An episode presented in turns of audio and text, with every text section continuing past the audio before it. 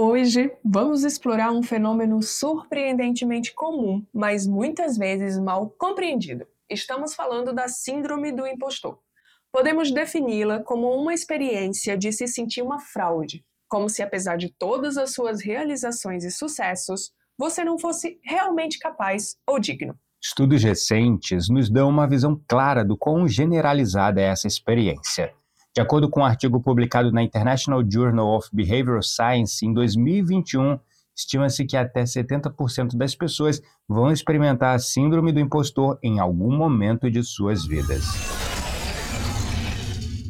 Papo, papo, papo, papo, papo místico.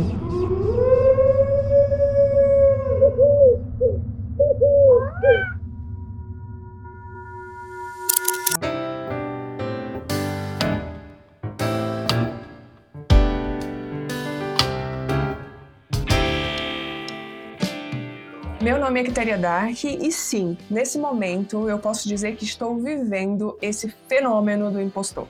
Meu nome é Gabriel Menezes e como terapeuta eu posso dizer que provavelmente esse dado de 2021 em 2023 é maior do que as estatísticas apontam. Bianca sempre foi uma líder nata. Desde cedo, ela demonstrava uma habilidade única para mobilizar pessoas e transformar ideias em realidade. Seu carisma e habilidade estratégica a levaram rapidamente a um cargo de CEO em uma empresa de tecnologia. Mas enquanto todos a viam como uma líder corajosa e competente que ela era, por dentro, Bianca lutava com um sentimento secreto de inadequação. Cada vez que ela fazia um discurso para a equipe, liderava uma reunião importante ou tomava uma decisão crítica, um pensamento persistente invadia sua mente. Eu sou uma farsa. Eles vão descobrir que eu não sou tão competente quanto eu pareço. Apesar de todos os elogios e o reconhecimento que Bianca recebia, ela tinha medo de que a qualquer momento o seu segredo seria revelado e a sua imagem de líder forte desmoronaria. Um dia, durante uma reunião da diretoria, Bianca se sentiu particularmente sob pressão. As expectativas eram altas e ela sentia como se todos estivessem esperando que ela tivesse todas as respostas. Depois da reunião, Bianca foi ao escritório de uma das suas mentoras na empresa, Mariana. Mariana percebeu a tensão no rosto de Bianca e perguntou o que estava acontecendo. Com lágrima nos olhos, Bianca confessou seus sentimentos de inadequação. Surpresa, Mariana lembrou a Bianca que todas as suas conquistas e as muitas vezes que ela tinha liderado a empresa em tempos difíceis. Bianca, ela disse, você não é uma farsa, você é humana. Todos nós temos dúvidas, mas isso não tira o valor do que você alcançou e a líder que você é. Quando olhamos para a história da Bianca e a história de todos nós, nós percebemos que existe uma armadilha na busca pela perfeição. Inclusive, como um audiófilo e um perfeccionista na edição de áudios, quero dizer que esse áudio está diferente, porque nós estamos gravando no nosso setup móvel, improvisado. Pois, improvisado, pois estamos viajando, estamos em Paraty, Rio de Janeiro, passeando, respirando um ar da praia e, é claro, não poderíamos deixar de levar o um episódio para vocês.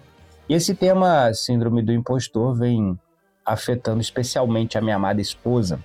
e por isso nós queremos trazer esse tema para vocês e, é claro, nessas condições não tão perfeitas que sim, eu caio nessa armadilha quando se trata de edição de áudio, eu fico procurando pelo em ovo. Aí, ó, tá e sempre acho que não é bom o suficiente. Mas é, é muito forte essa coisa, né? A gente se cobra, né?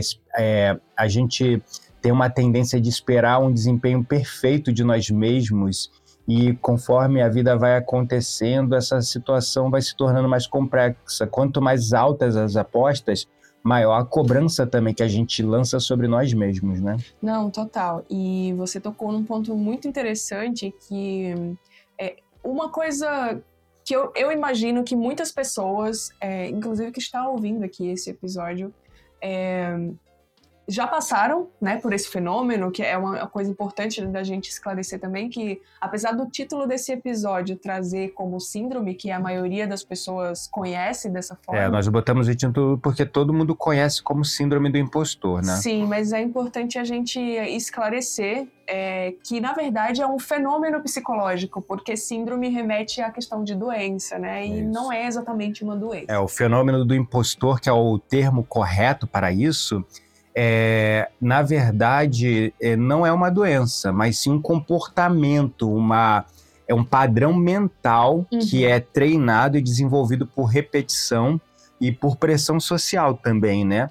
A pressão que sofremos do social e que, consequentemente, impomos o dobro, o triplo em cima de nós mesmos. Total, mas é, você tocou num ponto que pra mim é assim, me pega muito. É, muito mesmo, que é a questão da, da armadilha da perfeição e do perfeccionismo ali na sua forma mais crua, né? Uhum. É, eu, como boa virginiana, não quero colocar a culpa no meu signo, mas nós virginianos, nós temos uma tendência fortíssima à auto, à crítica de maneira geral, Uhum. mas a autocrítica em especial e ao perfeccionismo, e isso é visto até como uma coisa muito boa. Né? Nossa, ah, você é perfeccionista, você, é você se prende aos detalhes, você quer que tudo que você faça saia da melhor forma possível. É, todo mundo em entrevista de emprego já usou, acho que todos os Ai, qual é recrutadores. defeito? Eu sou muito É, perfeccionista. não, não, não é sobre isso, né? Ser perfeito. As pessoas botam como defeito. Qual é o seu defeito, É. né?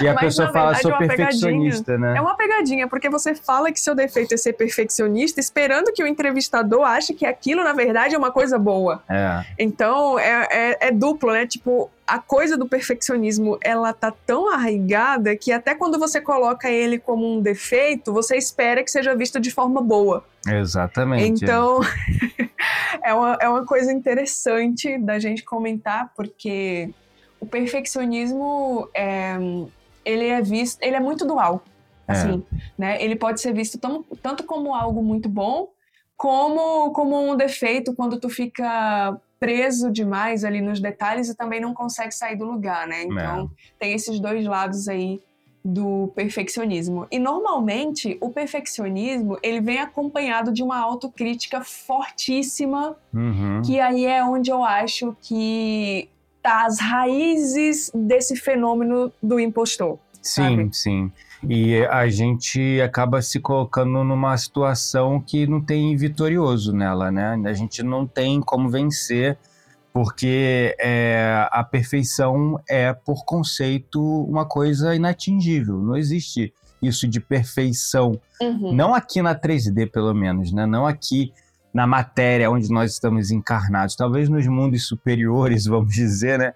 Exista essa perfeição, mas aqui não. E aí as pessoas ficam buscando essa perfeição e isso é muito frustrante, muito frustrante. E isso gera Muito. muita dor interna, né? Sim, e eu acho que uma das coisas que vem muito perto também do perfeccionismo, e aí a gente já entra em outra causa, e, e também falando um pouco da minha experiência pessoal e do momento que eu tô vivendo, é a falácia, se assim podemos chamar, da comparação. Ah, sim. Porque assim, qual é a tua vara de comparação? Eu não sei como é que fala isso em português, que eu já tô misturando tudo. Ah, é, Mas tá- é- tá- Se entende assim, né? Sim, sim. qual é, a- digamos assim, o parâmetro que tu usa ali, as pessoas que convivem contigo, é, não sei, o ambiente que tu tá, o que que tu tá usando como espelho, sabe? Uhum. Tipo, onde tu quer chegar? E Uhum. aí tu começa a se comparar e cada situação que vai acontecendo na tua vida, tu começa a ver que, ai, nossa, eu não sou boa nisso aqui, sabe? Tipo, eu não consigo me desenvolver tão bem em determinado aspecto do que outra pessoa que, por exemplo, tem o mesmo cargo que eu, e aí falando muito mais de trabalho, né? Uhum. É, essa pessoa ela se sobressai nos assuntos X, Y, Z. Uhum. E essa comparação ela é muito cruel, porque ela ignora completamente que a outra pessoa também pode estar sentindo a mesma coisa sobre você. É, Ou seja, você pode ter ali é, características incríveis já desenvolvidas Uhum. que aquelas outras pessoas ainda precisam desenvolver da mesma forma Mas que você só vê as que ela tem e que E você não ignora tem. as suas conquistas, ignora toda a tua trajetória e aí tu Uhum. fica nessa coisa se sentindo uma fraude e aí tu não consegue sequer receber um elogio É, porque tu acha que tu não é digno. exatamente. E eu tenho, assim, muito arraigado essa coisa de eu não sei receber elogio, sabe? Uhum. Tipo, é, para mim o elogio ele é desconfortável. É, Só que eu não sei se isso vem muito também de uma armadilha ali do- de camuflar o ego, de, de, sabe, ofuscar o meu ego. E aí eu afasto tudo que é qualquer elogio, porque uhum. eu. Ou se é realmente algo do fenômeno da, da impostora, do impostor, Uhum. que enaltecer o meu ego é uma forma de, não sei, talvez é, dizer que eu não preciso melhorar em nada e isso me incomoda assim infinitamente. É, mas aí tu tá entrando numa masturbação mental que é uma merda de viver, né? Porque, tipo super, assim, mas é- são coisas É, que passam. para combater a vaidade, você não deixa seu ego se enaltecer com os elogios que você merece. Uhum. Mas ao mesmo tempo, ao não conseguir é, receber bem os elogios que você merece, você não consegue ficar atento para as suas potências, para os seus pontos positivos, para as suas forças, e aí você fica só focando na parte que falta melhorar, na parte que não tá boa, na parte que não tá tão legal ainda, para reforçar um senso falso de humildade, de que eu preciso sempre estar evoluindo, misturado com o alimento, a nutrição para a síndrome do impostor.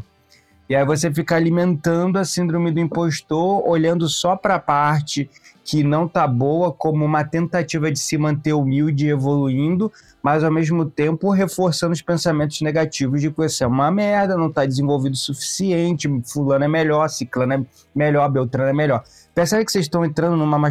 E eu tô falando porque eu sou foda no que eu faço. Ah, não, peraí, Eu deixa eu, só sou dizer que ele muito acabou de fazer bom. um diagnóstico eu da sou minha pessoa. muito bom, muito bom no que eu faço. Então não dou espaço, não tem espaço pra cair na síndrome do impostor, mas eu já caí. Não tem espaço pra você cair na síndrome do impostor, mas tem espaço pra dar uma bela de uma ofuscada nesse ego que tá alto demais e brilhando demais. Graças a Deus. Gratidão, Criador, tá me abençoando tanto com sabedoria, conhecimento inestimáveis nesse Ai, mundo. Senhor, não, ó. Com licença, Deixa eu botar aqui. Deus me ajude, desce Ah, no palco, Vou pelo amor botar de aqui a Deus. sandália da humildade. Acho Não, bom. mas é, falando sério, vocês precisam, gente, vocês precisam de um pouquinho dessa mentalidade que eu tô brincando aqui, até exagerando. Mas é, a gente precisa confiar mais na nossa capacidade. Eu falo muito, né? Comparar-se com os outros é o caminho mais rápido de você perder mão de quem você é, de você é, se afastar da tua própria essência. É o caminho mais rápido de você parar de enxergar em si mesmo a sua própria potência.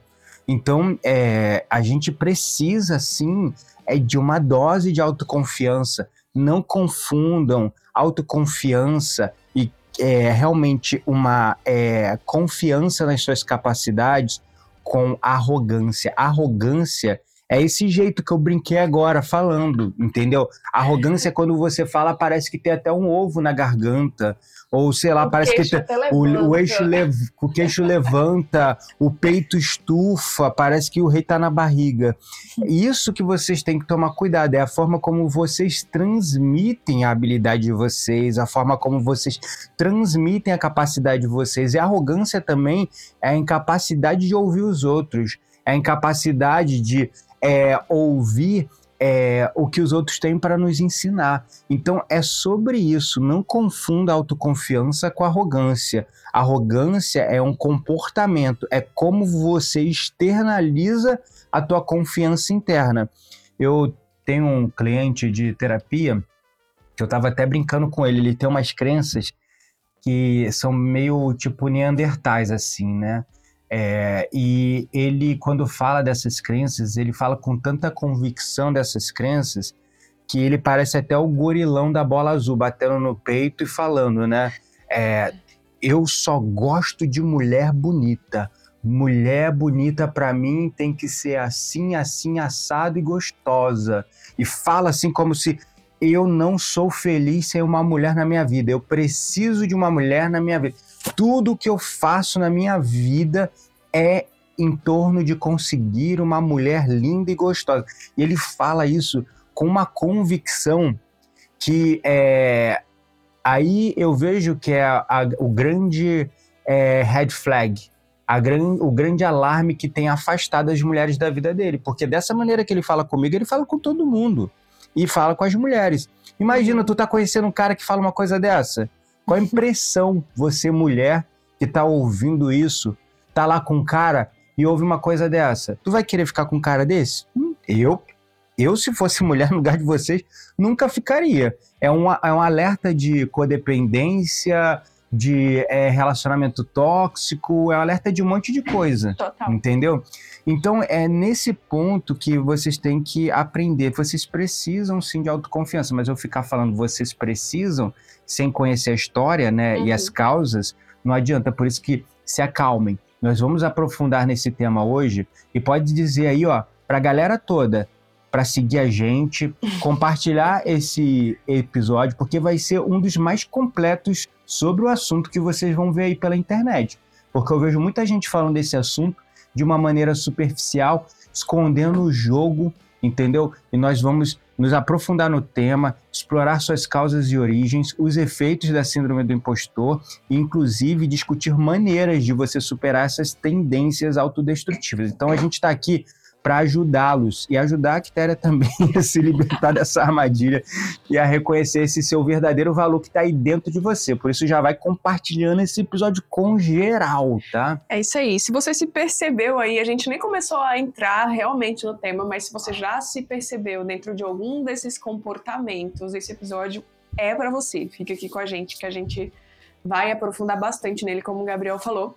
E eu queria começar é, falando é, sete fatores, motivos que são muito conhecidos como causa Uhum. da síndrome fenômeno do impostor. Isso aí. E o primeiro, que eu acredito que muita gente passa também, principalmente quando é, São tem uma sete, né? família muito. São sete. Uhum. Quando tem uma família ali muito restritiva ou que cobra muito, Uhum. é realmente a causa do ambiente familiar e das expectativas dos parentes, né? Ah, Digamos é. assim. Eu acho que todo mundo tem um pouquinho disso, né? É, todo mundo. Acho é, que sem exceção até. A não ser quem é órfão, que não tem contato com família.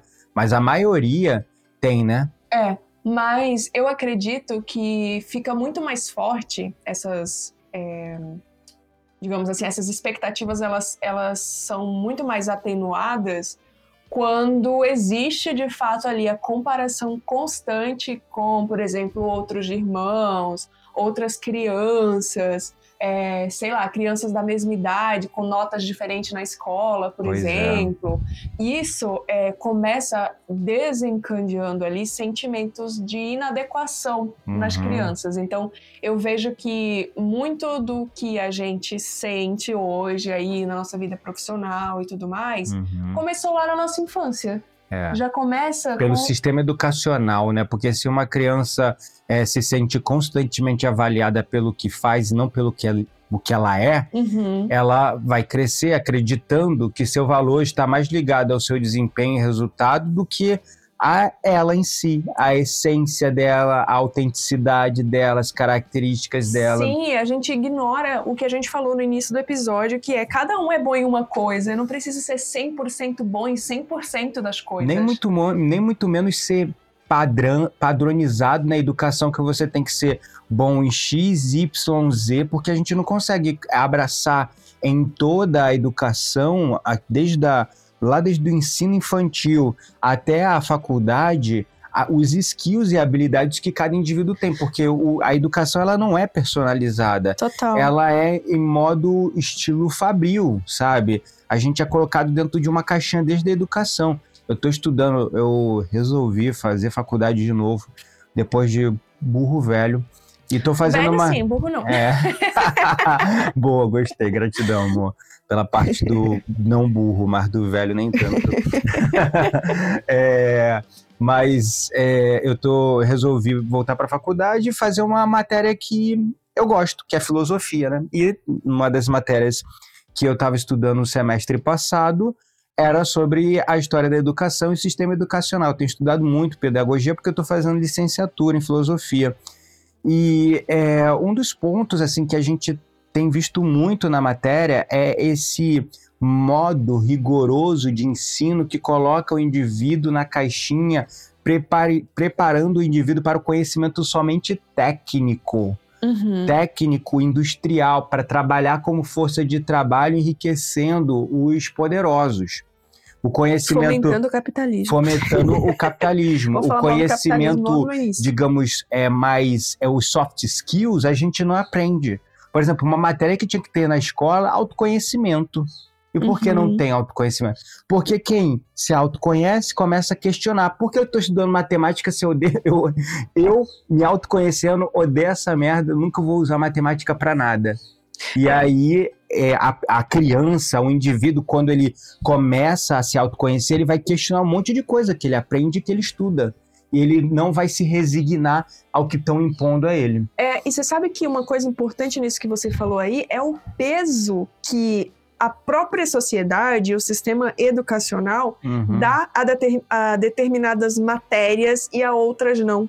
Uhum. Como, por exemplo, um aluno que ele é nota 10 em matemática, em é exatas, muito val- mais ele valorizado. é muito né? mais valorizado do que um aluno que é incrível em artes, por exemplo. É, ou história, né? Geralmente é uma área que os professores, inclusive no próprio sistema de ensino, Uhum. os professores de história, é, os professores de, digamos, humanas, geralmente são menos solicitados e é, menos pago que os de exatas. Exatamente. Entendeu? Agora, sempre tem toda a escola. Não, nós temos um professor PhD em física, PhD em matemática. Não que não seja importante. É, né? mas aí é aquela é. história, você vê que valoriza-se muito mais isso em certos meios, né? Uhum. O segundo fator conhecido como causa da síndrome, não, do fenômeno do impostor, é o perfeccionismo. Esse aí tá claro, a gente já Ah. falou desde o começo que é a necessidade de ser perfeito e a incapacidade de aceitar falhas,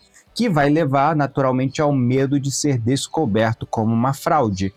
Todo Total. mundo que é perfeccionista tem medo de ser identificado como uma fraude, porque no fundo ele se sente assim, ele acha que é uma fraude quando não é. E Ele aí ele não se é uma- permite errar, né? É. Eu acho que esse é um dos principais. é, Como é que eu posso dizer? É uma coisa que a gente não se permitir errar é, é frustrante demais, porque assim assume que você não é humano, porque todo mundo erra, sabe? Então assim, o perfeccionismo. Até eu erro. Ai, então, pronto. mas Pronto, começou, começou. É, mas eu acho que tira a capacidade natural de ser humano, sabe? é isso É, o mesmo. perfeccionismo ele tira E isso. a gente aprende muito com os nossos erros. Nossa, eu muito. aprendi, eu, Gabriel, apesar de ser infalível é, e, e incrível, tô brincando. Meu Deus. Ah, eu já eu posso falar assim que. E aí você para pra refletir, amor, qualquer um que tá ouvindo a gente. Eu, Gabriel, aprendi muito mais através dos meus erros do que meus acertos. Cara, eu posso dizer que o que eu aprendi com os meus erros na última semana, Não é? a metade dos meus acertos, assim. Não, não compreendeu nem Não. 1% desse aprendizado. eu, não eu acho que diria metade dos meus anos na vida Uau, nossa. foi assim, forte. foram coisas. É. E a questão de ser fraude, que é uma coisa muito forte em quem é perfeccionista, é porque é, é uma. É um diálogo interno que ele mantém dentro de si mesmo, né? Uhum. Ele se vê como uma fraude porque ele fica se comparando com o resultado dos outros, com o currículo dos outros, a experiência dos outros. Nossa, super. E aí ele fica alimentando esse diálogo interno depreciativo de que sou uma fraude. É. Então, por isso ele tem que ser perfeito, porque se ele falhar, vai ser entendido que ele é uma fraude, porque ele já sente lá dentro que ele é isso. Exatamente, é o medo de ser descoberto como fraude, né? Tipo, Exatamente. que na verdade a pessoa não é uma fraude, Não mas é. é. um medo. É, E não você é. sabe que você falando aí, é, eu vou entrar no, no próximo na próxima causa, por assim dizer, Uhum. que eu acho que também está muito ligada com o perfeccionismo. É, outra coisa que causa super aí esse, esse fenômeno nas pessoas é a falta de experiência ou de exposição a novas situações, que também está muito ligado com o meu momento atual. Uhum. Porque quando as pessoas enfrentam um novo desafio, seja um novo papel, enfim, novo uma mudança, né?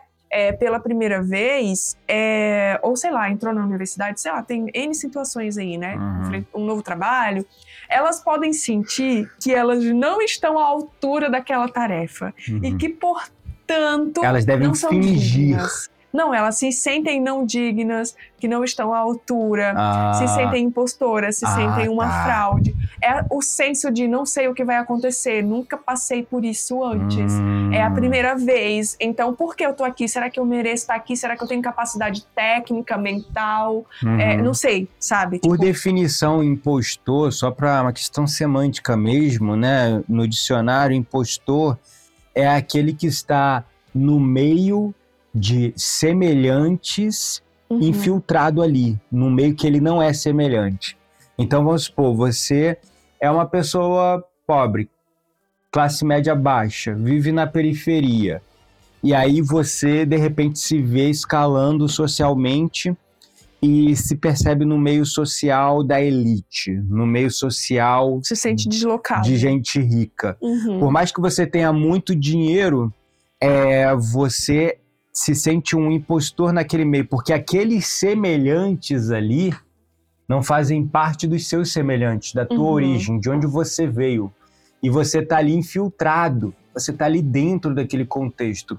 Então, é daí que vem esse termo impostor, né? Alguém infiltrado num meio que não faz parte do dele. Então, é, qualquer experiência nova, né? Novo emprego, novo trabalho, nova faculdade, novo isso, novo aquilo, novo meio social, nova cidade. Você não se sente à vontade naquele meio, você se sente um infiltrado ali, você não se sente semelhante àqueles, logo Uhum. você se sente impostor. O quarto elemento, que é a causa também da síndrome do impostor, e eu falo esse termo porque é o termo que a maioria conhece, mas já corrigimos no começo, não é uma síndrome porque não é doença, Uhum. é um padrão mental, que é o quarto elemento é o estereótipo cultural e social, né? Nós temos padrões impostos socialmente corretos, politicamente corretos.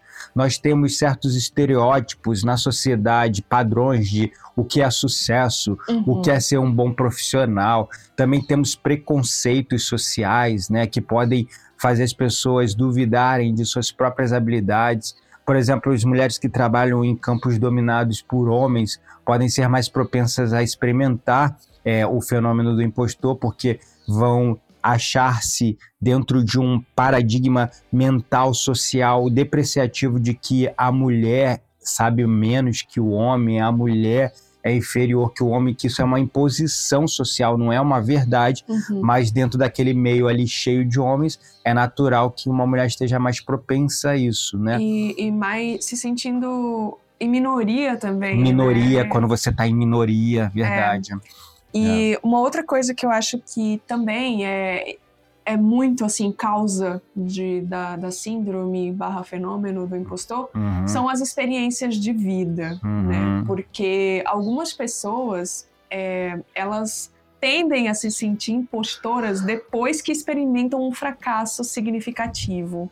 Um feedback lá, né, negativo. É, exatamente. E assim, é, Ou tá muito até- relacionado com perfeccionismo, tá muito relacionado com a mudança também. Então Uhum. você já estava ali se sentindo não digna ou já estava, não sei, achando que você não era merecedora daquilo. Aí Aí vai lá vai. e enfrenta um fracasso. Cara, Hum. isso é assim, é as- acho que é o ápice. É uma pancada. É uma pancada, né, Uhum. imensa se tu não tem uma inteligência emocional e não se reconhece como uma pessoa capaz de errar, as experiências negativas, elas são assim vistas como fracassos significativos Uhum, por essas pessoas e eu me incluo. uhum. É, e aí isso gera um evento traumático, enfim, né? Precisa muito de terapia. É, com certeza. Isso. Desculpa. Tá É, com sono? tô com sono. Você tava até pensando aqui que me deu uma raivinha. Ah, pronto, ela vai sair do tema para DR. É. Tô dormindo, na boa, tendo um sonho bonzão, levando água para crianças na África. Nossa. Aí, de repente, Mo, acorda, já são nove horas. Aí eu, ah, é, nove, ela tem razão, já dormi demais, tá bom por hoje, né? Domingo, né? A, a gente acorda cinco, seis. Mas aí eu falei, não, nove realmente é muito tempo. Fui olhar 8 e 15. Era 8 e 11 quando eu gritei, na verdade. Cara, que raiva. Lembrei agora. ah, filho, aí eu tô bocejando aqui que eu tô com sono Eu ainda. acordei antes das. Era 6 e 20 eu já queria. Eu queria ter acordado pra ver o nascer do sol, não consegui, fiquei puta. Eu já levantei, fiz café, fui meditar, li o livro, brinquei com a Candy. Ai, mas eu tava. Dei comida pra passarinho, Nossa, nem tá sei. tão gostoso o sono, né? Enfim, domingo e ela me fazendo isso, Tá, né? mas pausa É na DR. tóxica. Tô, aham, Vamos super. Item 6, a sexta causa, né? Ah, o sexto elemento causador frequente aí, né? Um impulsionador ou motivador dessa, desse fenômeno do impostor, né? É questão de personalidade individual, né? Uhum. Traços de personalidade individual. Como a Quitéria falou, ah, eu sou virginiana. E É um virginiano né? tem esse arquétipo, são mais de dois mil anos, dois, quase mais, talvez mais de dois mil anos, na verdade, algo em torno de três mil anos é, de imposição social, de você é, ca- encarnando e desencarnando é, sobre essa influência social e cultural é, do horóscopo, não Uhum. do horóscopo, mas da, da astrologia, Da astrologia. né?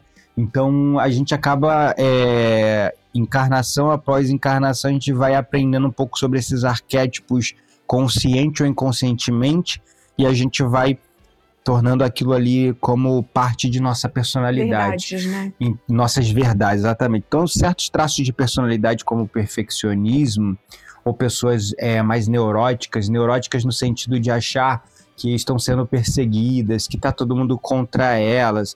E isso geralmente nasce também não só é, a personalidade, ela não nasce só pela influência dos astros, tá? Quero deixar isso bem claro.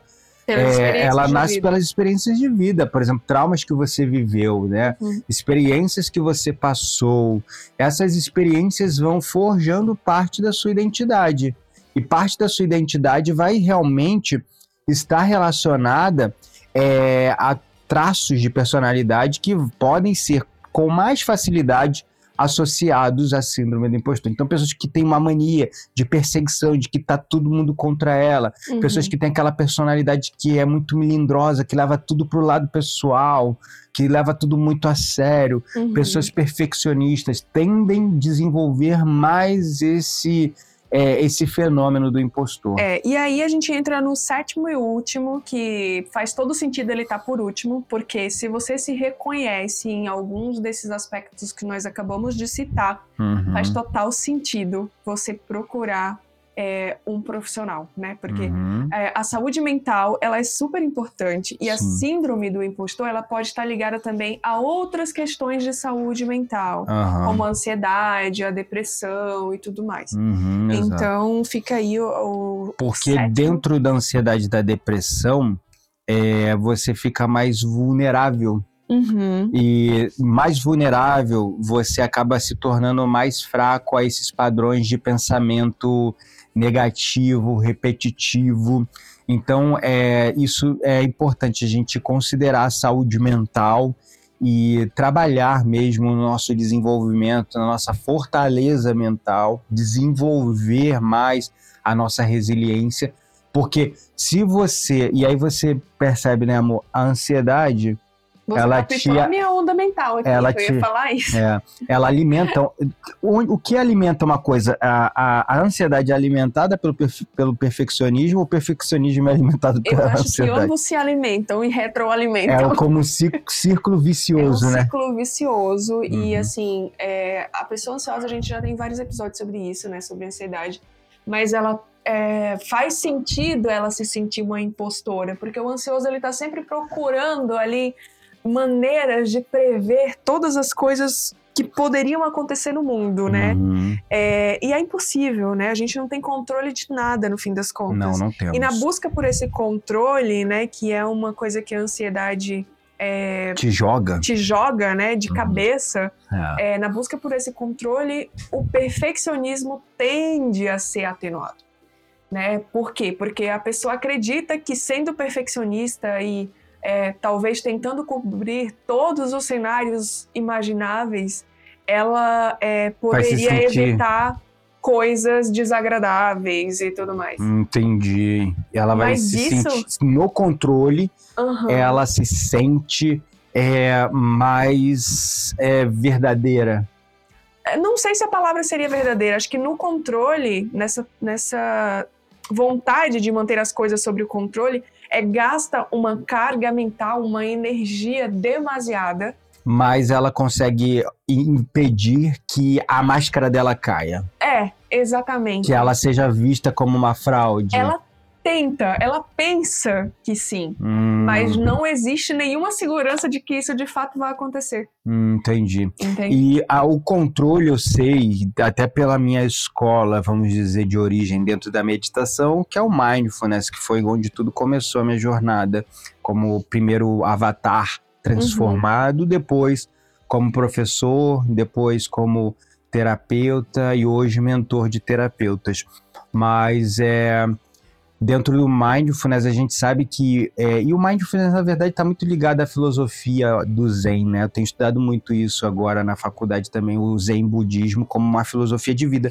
E a gente percebe como o tal do controle ele nos lança mais na ansiedade, se você reparar, Nossa, né? Porque você muito. tem que ficar olhando para muitas variáveis. É um gasto de energia absurdo, assim, mental. Ele te traz uma segurança, mas te faz se sentir miserável por dentro, né? Super. Como se você estivesse sendo esmagado por todos os lados, né? Uhum. Pressionado por todos os lados, por cima, por baixo, por lado, pelo E outro. você não consegue desligar. Chega final de semana, feriado, início da semana, a sua mente é Uhum. assim, ela não muda, sabe? Você tá sempre tentando prever situações, controlar acontecimentos e evitar catástrofes, É, exato. digamos assim. Não, aí tu tá aí falando isso, por isso que eu entendo que às vezes você tá o tempo todo no, no celular, ou no modo de luta ou fuga, ou mesmo no final de semana tá olhando o Slack, grupo de mensagens do time não sei o quê, porque não consegue desligar, né? Tem que estar É se complicado. protegendo, né? Sim, super. Ah. Bom, mas nós falamos ali das causas e agora eu queria entrar é, nas questões de como a gente pode superar, lidar o fenômeno do impostor. É, são 15 ideias, 15 dicas que a gente vai passar rapidinho sobre cada uma delas,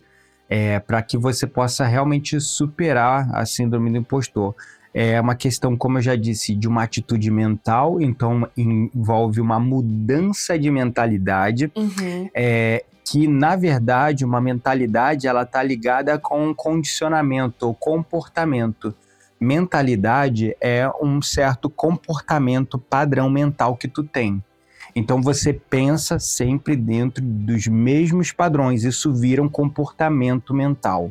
Então é uma mudança, não é só uma mudança de mentalidade, é uma mudança de comportamento. Uhum. É a mudança do comportamento de pensar dentro dos padrões que você está pensando. E aí não é fácil, porque quando a gente fala de mudar de comportamento, por exemplo, ir para academia ou desenvolver uma Acordar cedo, dieta, um alimentar-se melhor, Uhum. é, acordar cedo, ler um livro.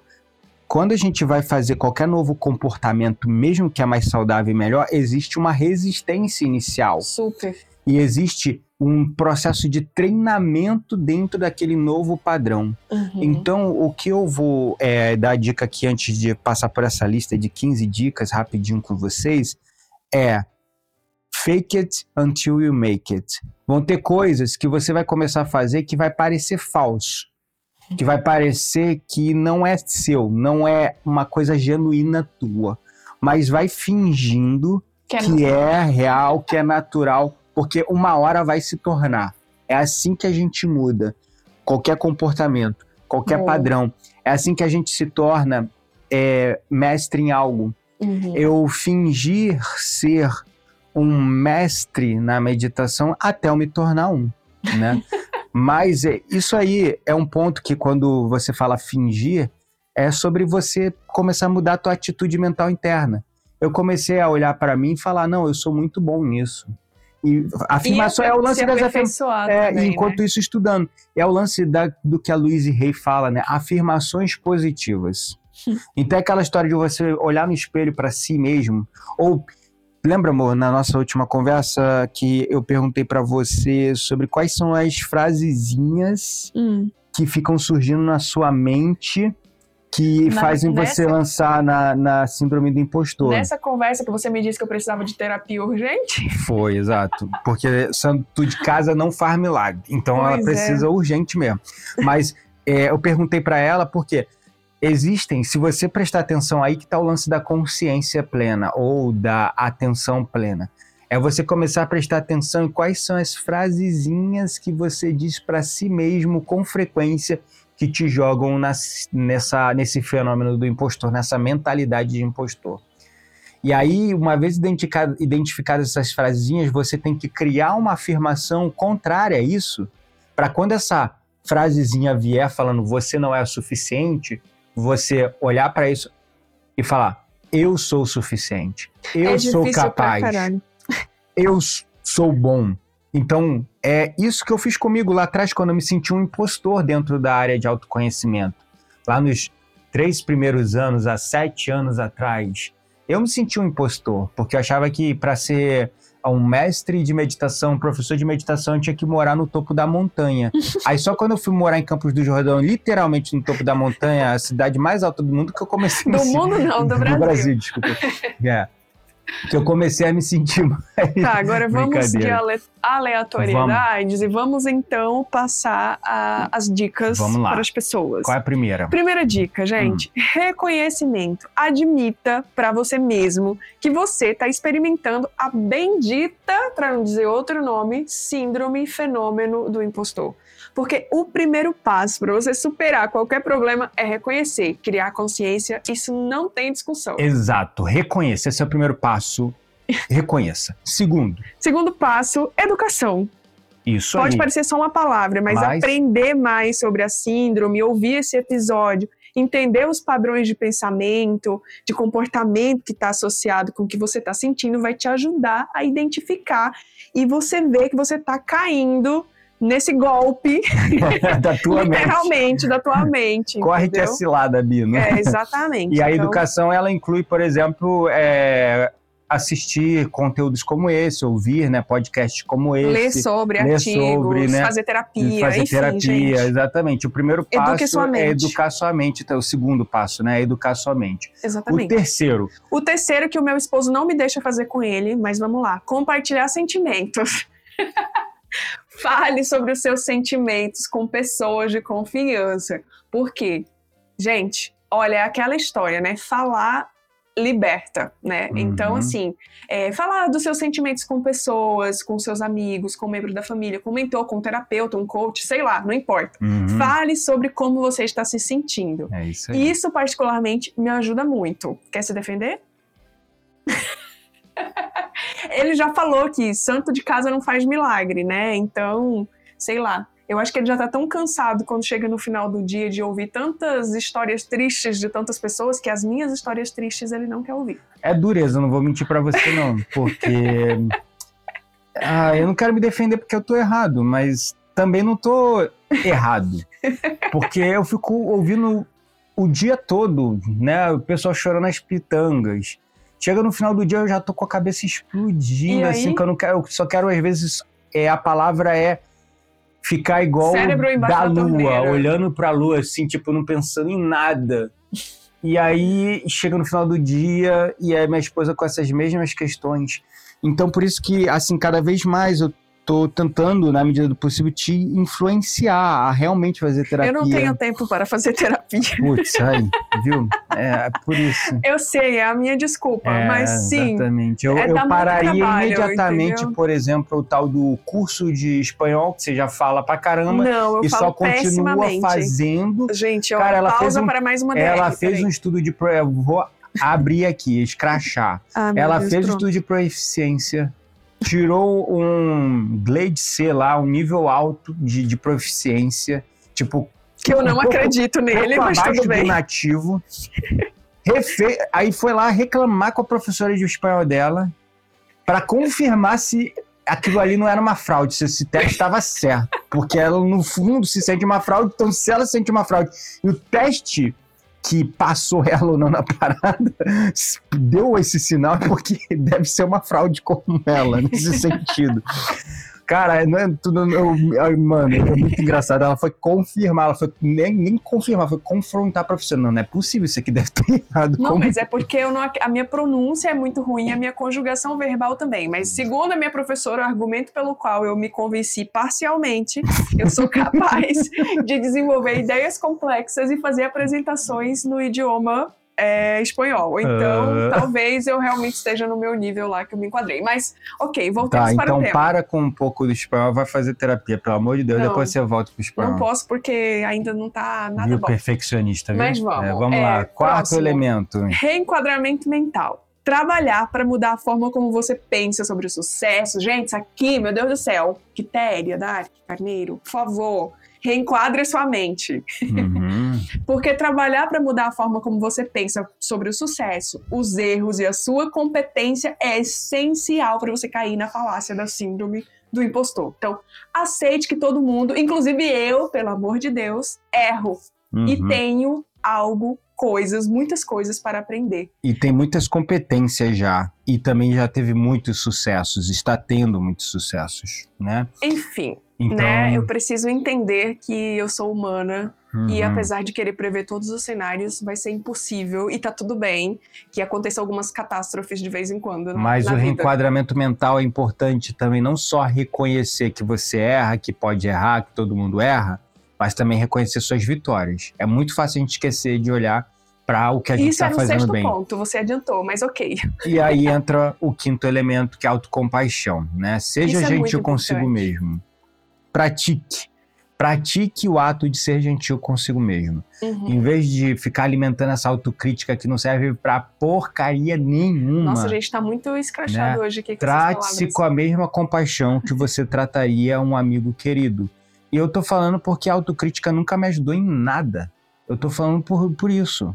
Entendeu? Não, eu acho que a autocrítica, A eu defendendo, autocrítica eu acho já tem ajuda. muita gente criticando a gente externamente. Se você Ah, não for é aquela voz que te alenta, que se tu não for a tua voz do teu amigo pra si mesmo, quem vai ser? Tem um monte de gente pra tacar pedra no teu telhado de vidro, tendo telhado de vidro também. Entendeu?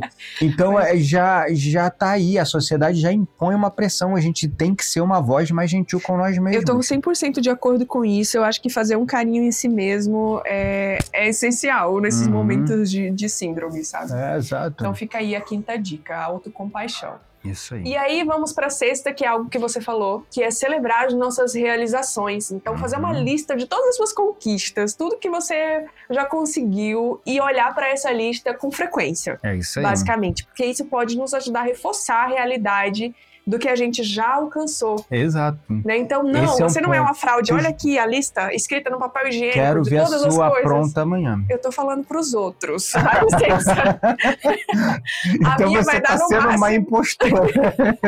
No máximo, a minha vai completar uma folha 4. Olha só, gente. Mas No enfim, máximo, olha como ela se diminui, gente. mas enfim Ah. gente, Ah. celebrar as nossas realizações é muito importante.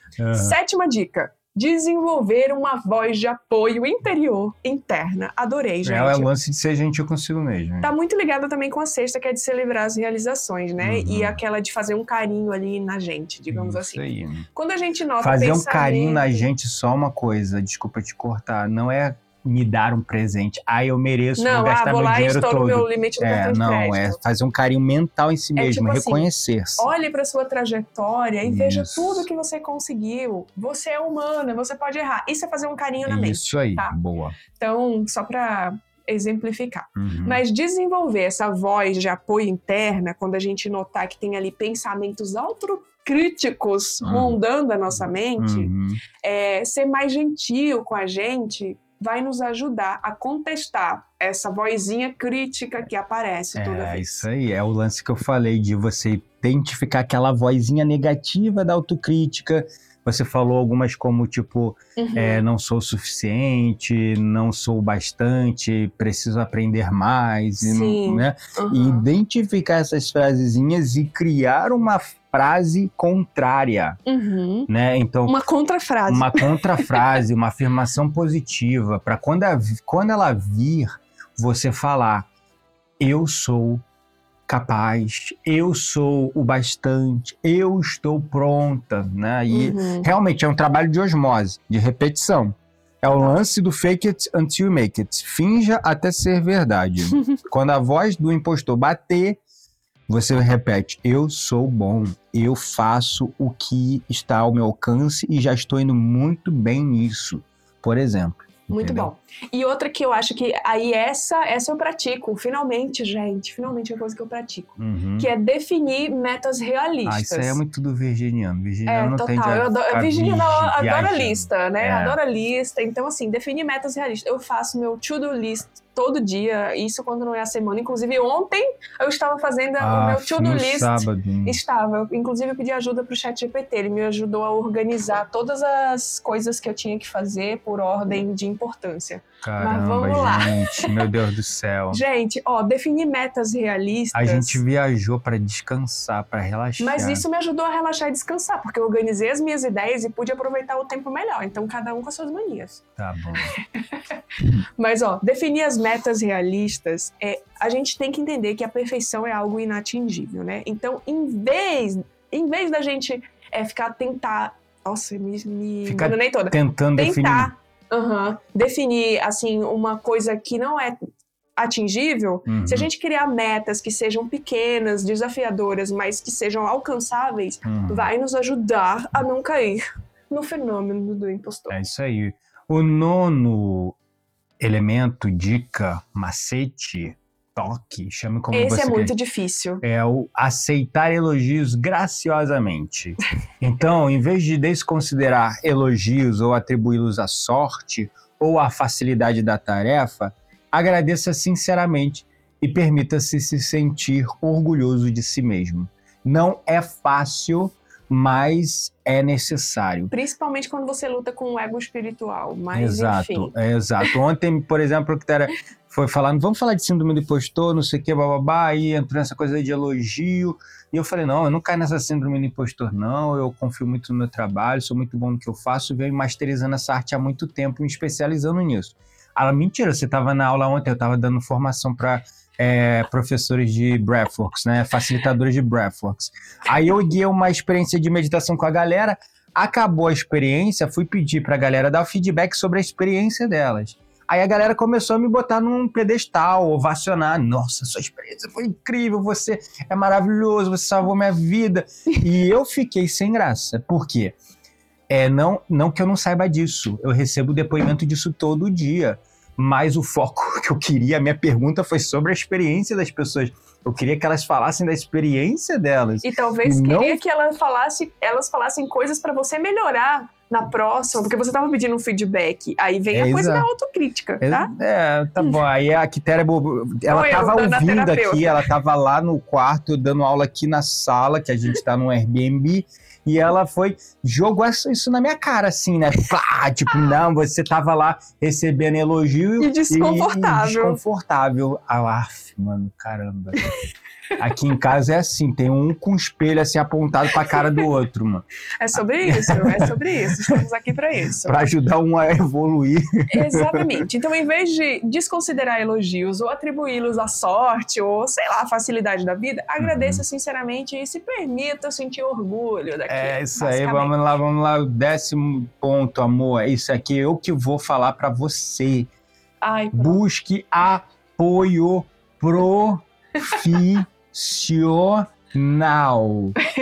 Então, se a síndrome do impostor está afetando significativamente a sua vida, busque apoio de um profissional, seja psicólogo, terapeuta, coach de vida, profissional, mentor, mentoring, não sei, life coach. Procure apoio, procure ajuda. Não vai conseguir dar conta disso sozinho. Vamos valorizar os profissionais que estão aí se dedicando a ajudar vocês a saírem disso. Você não quer ser valorizado como profissional?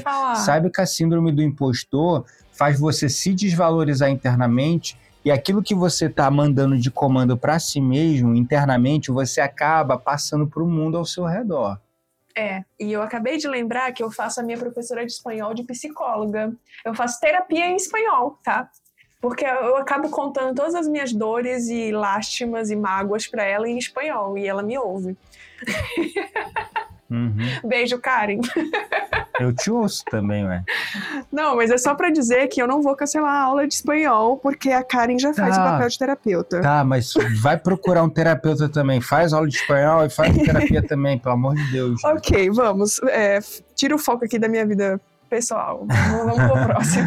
O décimo primeiro elemento, o número 11, o número espiritual, pratique autocuidado. Não é skincare, tá, gente? Skincare É. ajuda. Exato. Aí que vai, né, amor? Esse é outro ponto. Eu trabalho na área de saúde mental e isso me irrita pra caraca. As pessoas gastam rios de dinheiro com o tênis da moda, com a roupa melhor, com a maquiagem melhor, com a Shein, gasta um dinheiro em cabeleireiro. Não que você não deva, não tô falando isso. As pessoas todo dia estão preocupadas em escovar seu dente, fazer a sua higiene bucal, a sua higiene corporal, tomar banho. Mas quando se trata da higiene mental, as pessoas não fazem. Então a gente tem que sim cuidar do nosso corpo, da nossa aparência, da nossa alimentação, fazer atividade física, sim, mas também ter prática de saúde mental. Aí entra a meditação, né? É, a entra oração, a, a oração, a prece, Como você preferir. Como você preferir, né? Uhum. Entra o momento, aquele que eu gosto de brincar, né? Que é o momento eu, né? o momento de você com você, com uma coisa que te faz bem, seja ler um livro, ouvir uma música, sem se preocupar com nada. Você tem que ter isso. E, é claro, buscar apoio profissional nessa jornada, tá? Total. Bom, e aí nós vamos pra um também. Esse eu gosto. Ó, você vai ver as coisas que eu gosto por elas têm um significado. Aham. O décimo segundo é cultivar uma mentalidade de crescimento. Hum. Olha isso.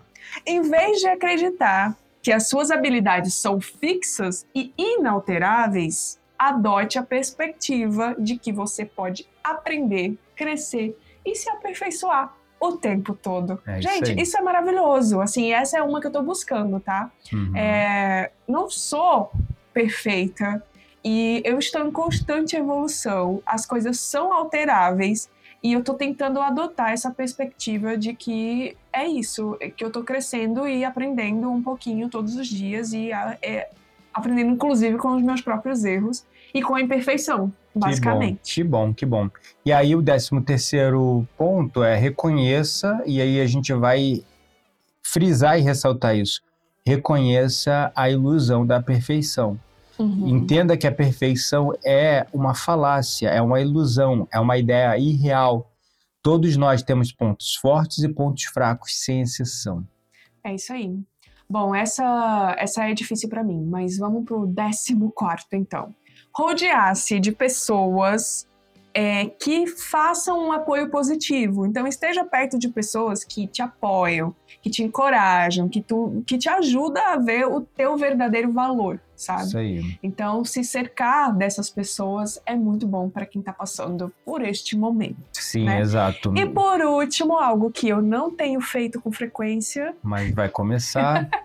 é praticar atenção plena, né? Então a atenção plena ela pode nos ajudar a focar no presente, que é um desafio para mim, principalmente para todas as pessoas ansiosas. Focar no presente é muito desafiador. Uhum. Inclusive ontem eu tava aqui vendo nascer do sol e aí a docinho, a nossa gatinha, ela tava tipo assim, sentada com o nariz na fresta da porta, porque tinha uma frestinha aberta pra ela não sair pra fora, olhando o nascer do sol, gente, sentindo a brisa, assim, os pelos correndo, o vento correndo nos pelos dela e ela total vivendo o presente. Eu fiz uma foto, porque eu não era aquela pessoa que estava aproveitando o momento, eu tinha que eternizar através da fotografia, mas enfim, né? Pois é, exatamente. Então, praticar a atenção plena pode nos ajudar a focar no presente em vez de se preocupar com os erros do passado e, principalmente, com medo de falhar no futuro. Exatamente. Esse é o ponto fundamental. A gente tem que aprender a viver o presente também, porque muitas das criações sobre eu não sou bom o suficiente, é, eu não estou preparado, são projeções de expectativas no futuro ou comparações com figuras no passado, né? Então a gente precisa aprender a viver o momento presente, a meditação ajuda nisso. Super. Então, para concluir, o fenômeno do impostor ele pode se manifestar de maneiras diversas, para as pessoas mais diversas possíveis. Se você suspeitar que está lidando com ele, vai procurar ajuda. Vai ser Uhum. muito útil falar com um profissional de saúde mental qualificado para você obter ajuda e orientação. E Educação e conhecimento, tu tá tendo aqui. Agora, precisa também buscar apoio É isso profissional. aí. E não esquece de seguir as nossas dicas, né? Principalmente de se enxergar, né? De, de, Reconhecer, né? de se analisar e reconhecer que você está vivendo isso. é, são passos bem importantes. É isso aí. Vamos então para nossa roda mística? Vamos para nossa roda mística.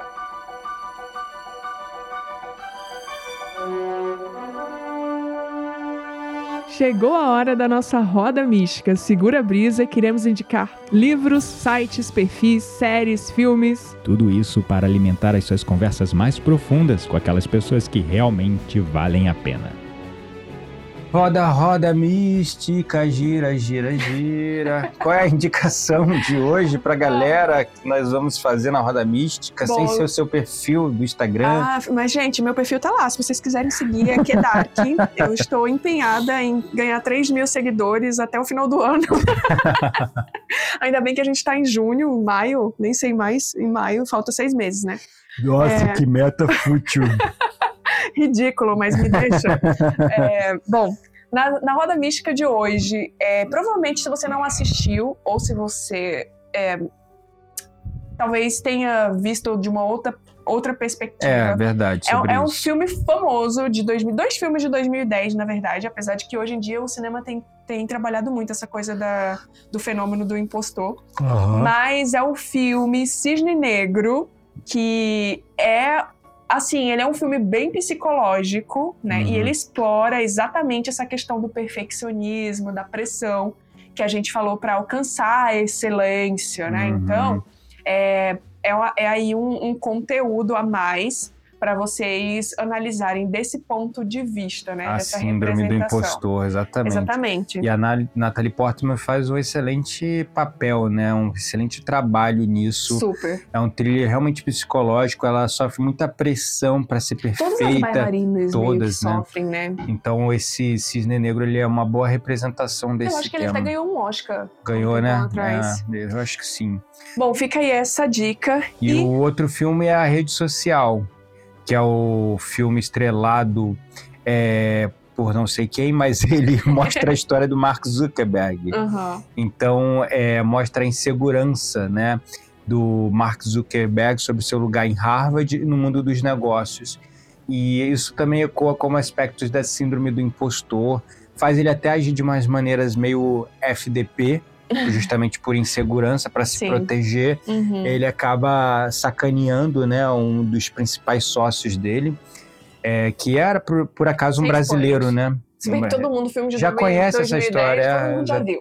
Então, esse filme também, se você olhar com essa perspectiva, os dois, na verdade, Cisne Negro e a rede social, os dois de 2010, com essa perspectiva é, da insegurança, do perfeccionismo, é, da cobrança, da pressão, olhando para esse aspecto do fenômeno do impostor, você vai perceber padrões, isso pode te ajudar até a olhar, opa, isso aqui tá em mim também, hein?